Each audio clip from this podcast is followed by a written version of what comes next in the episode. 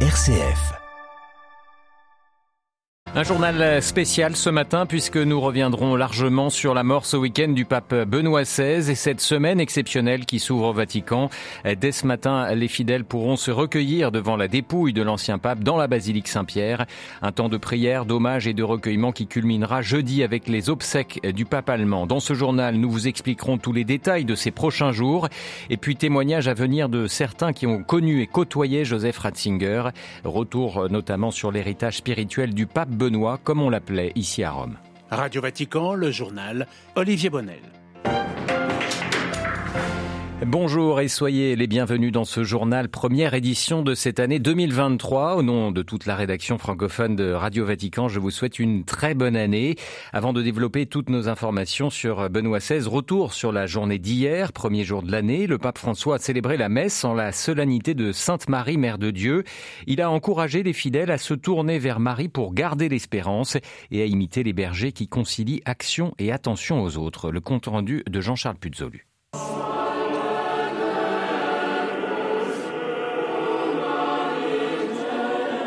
Dieu a une mère. Voilà une très belle nouvelle, a souligné François devant près de 5000 fidèles venus pour cette première messe de l'année. Pour Dieu, notre humanité est aussi son humanité. Le pape a encouragé à prier le Je vous salue Marie avec confiance en se tournant vers elle qui est la clé de l'espérance. Il a confié à la Mère de Dieu l'âme de son prédécesseur Benoît XVI, mort la veille, pour qu'elle l'accompagne dans son passage de ce monde à Dieu. Puis, une prière particulière en ce 1er janvier qui était aussi la journée mondiale de la paix.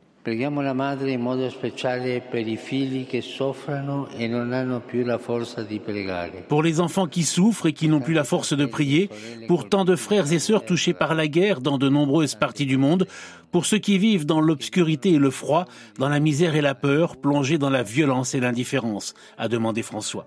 Le Saint-Père ensuite invité à suivre l'exemple des bergers de Bethléem pour s'engager sans tarder en faveur du bien. On ne peut pas rester immobile et à son aise en attendant que les choses s'améliorent, a-t-il expliqué, fustigeant la paresse qui anesthésie et l'indifférence qui paralyse. Les bergers nous apprennent aussi à regarder Jésus, un modèle dans nos quotidiens souvent débordants. Le défi, a conclu François, est de garder les yeux ouverts sur ce qui compte, Dieu et les autres. Jean-Charles Puzolu, le pape François qui ensuite rejoint le palais apostolique pour la récitation de la prière de l'Angélus, le Saint-Père qui, avant de saluer les fidèles, a rendu hommage à son prédécesseur Benoît XVI.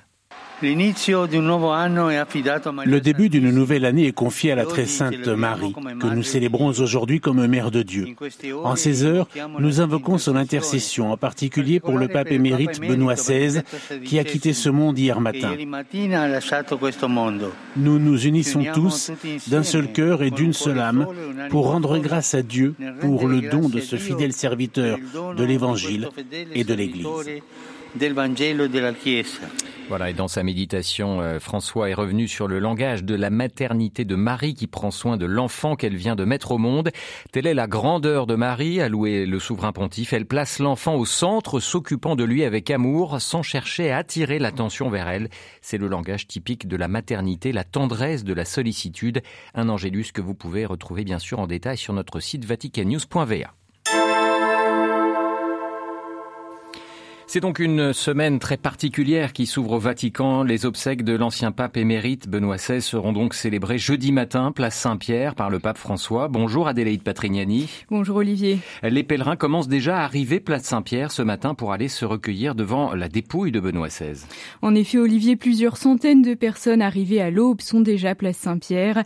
Hier, ce sont des cardinaux et des collaborateurs de la curie romaine qui ont pu s'incliner devant la dépouille du pape émérite dans la chapelle du monastère Mater Ecclésié, là où, il résidait Benoît XVI dans les jardins du Vatican. Le pontife, revêt, le pontife défunt revêt la mitre et des vêtements liturgiques de couleur rouge sans le pallium, avec un chapelet entre ses mains. En ce moment même, une cérémonie privée a lieu, bientôt suivie de la translation du corps jusqu'en la basilique Saint-Pierre. La dépouille de Benoît XVI sera placée devant l'autel principal, l'autel de la confession de Pierre. Les fidèles pourront s'y rendre dès 9h et jusqu'à 19h pour un dernier adieu au pape émérite. L'exposition de la dépouille se poursuivra demain et mercredi, cette fois de 7h à 19h.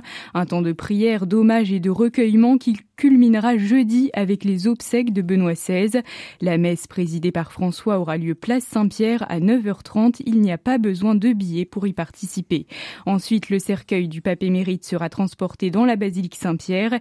Il sera enterré dans les grottes vaticanes aux côtés d'autres de tombes d'autres souverains pontifs. Merci beaucoup Adélaïde pour toutes ces précisions. La préfecture de Rome, elle parle de 30 à 35 000 personnes par jour jusqu'à mercredi pour venir saluer la dépouille de l'ancien pape Élu euh, le 19 avril 2005 à la, suite, du conclave, Joseph Ratzinger succède à Jean-Paul II et prend le nom de Benoît XVI.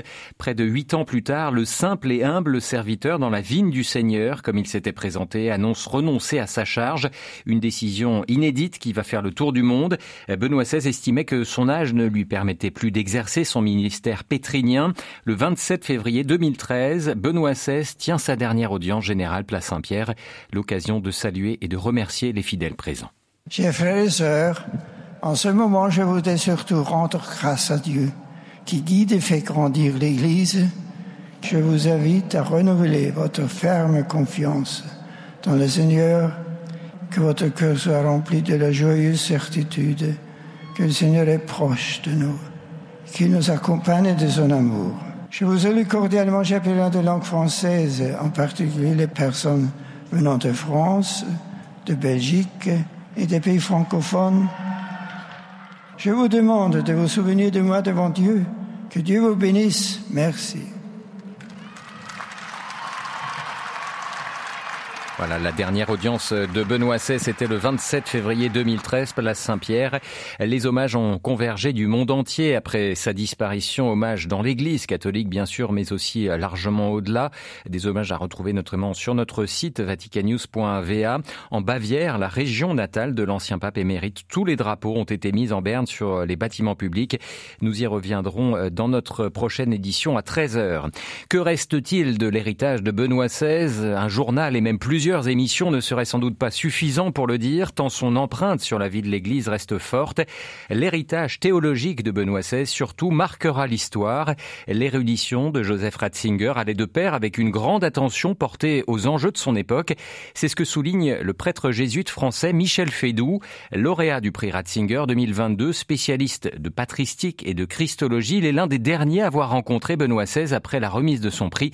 C'était le 1er décembre dernier. Nous pouvons retenir de cet héritage, entre autres, le souci d'une fidélité à l'écriture sainte et aux sources euh, de la tradition chrétienne, de la tradition ecclésiale.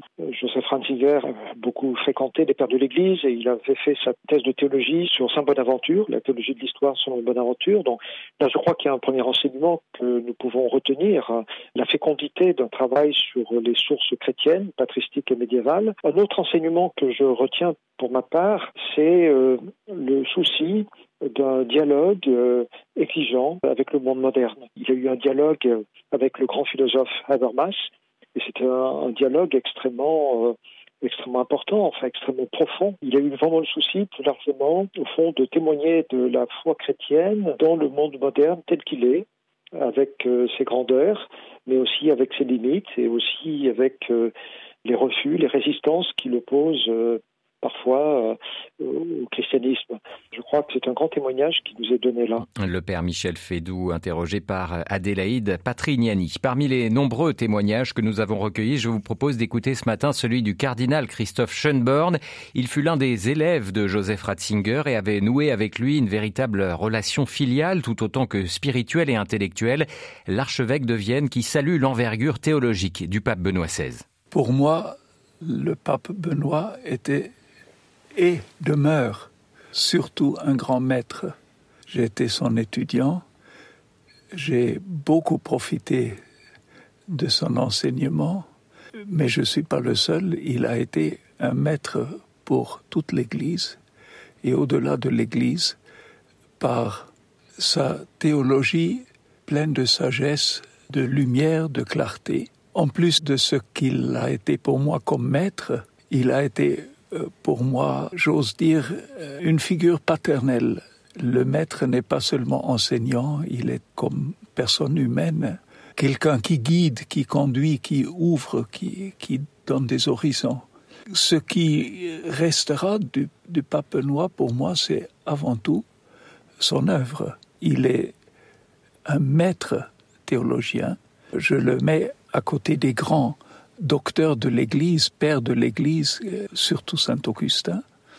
Dans ma bibliothèque, je mets euh, les œuvres du pape Benoît à côté des œuvres de Saint Augustin, parce que je pense il demeurera un des grands dont on se souviendra dans les siècles à venir du siècle. Voilà le souvenir du cardinal Christophe Schönborn, l'archevêque de Vienne. Francophile et francophone, Benoît XVI aura visité à plusieurs reprises la France. On se souvient de sa visite à Paris en septembre 2008, de sa rencontre avec le monde de la culture au Collège des Bernardins ou de son discours aux jeunes sur le parvis de la cathédrale Notre-Dame. Une figure de l'Église de France témoigne ce matin de son souvenir du pape Benoît XVI, le cardinal Jean-Marc Aveline, l'archevêque de Marseille. Il avait pu saluer l'ancien pape émérite après le consistoire à la fin du mois d'août que moi j'ai retenu, je retiens, euh, c'est son désir de la vérité. Enfin, la devise euh, coopérateur de la vérité est quelque chose de, très significatif de, toute son action. La vérité est à l'œuvre et il s'agit d'essayer d'y coopérer de, toutes les façons possibles avec le respect des personnes. Et puis aussi ce, souci constant de, la communion et de l'unité dans l'Église. Je me sens très lié en profondeur avec ce souci qu'il a habité, de la communion dans l'Église.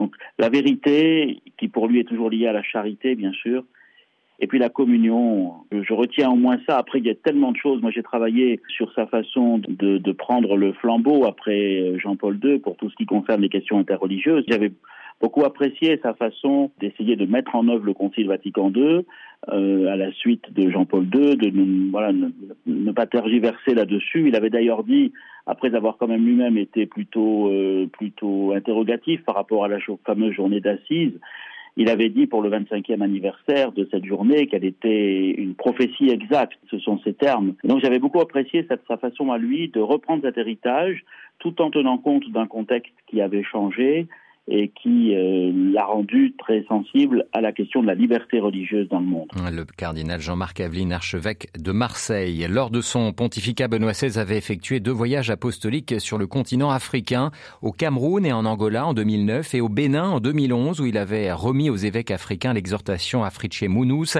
Sa disparition a eu un grand écho sur le continent. Pour monseigneur Jean Barga, l'archevêque de Yaoundé au Cameroun, le pape émérite Benoît XVI restera une référence pour l'église en Afrique. On l'écoute. Le Saint-Père Benoît XVI, pape émérite, qui vient de nous quitter, restera pour longtemps encore et pour toute l'histoire de l'Église d'Afrique une personne de référence. Nous lui devons second synode dédié à l'Afrique, au cours duquel nous avons pu participer comme père synodal et je me souviens de la clarté de sa pensée, de sa disponibilité et surtout de son amour pour le continent africain. Nous estimons que l'avenir de l'Église d'Afrique est très lié à l'exhortation post-synodale Afrique qui est euh, pour nous une vraie charte de l'évangélisation. Et cet héritage ne sera jamais oublié. L'archevêque de Yaoundé au Cameroun, interrogé par Françoise Namien. Voilà ce que l'on peut dire ce matin pour ces hommages au pape Benoît XVI. Nous y reviendrons évidemment largement dans nos prochaines éditions. Je vous renvoie d'ici là notre page spéciale sur l'ancien pape allemand avec nos analyses, témoignages et interviews. Une seule adresse, bien sûr, vaticannews.va. Quelques nouvelles d'informations internationales avant de refermer ce journal. Au Brésil, le Brésil qui a connu une investiture hier, il a investi son nouveau président Ignacio Lula da Silva, sans son prédécesseur Jair Bolsonaro, parti aux États-Unis. Le président de gauche s'est engagé à reconstruire son pays avec le peuple brésilien. Nous y reviendrons dans nos prochaines éditions. Et puis le Venezuela se dit totalement prêt à normaliser ses relations avec les États-Unis. Affirmation hier du président Nicolas Maduro. Caracas avait rompu ses relations diplomatiques avec Washington en 2019, année où l'administration de Donald Trump avait reconnu l'opposant Juan Guaido comme le président intérimaire du Venezuela. Le Venezuela qui a par ailleurs rouvert le dernier poste frontière avec la Colombie voisine, c'était la nuit dernière.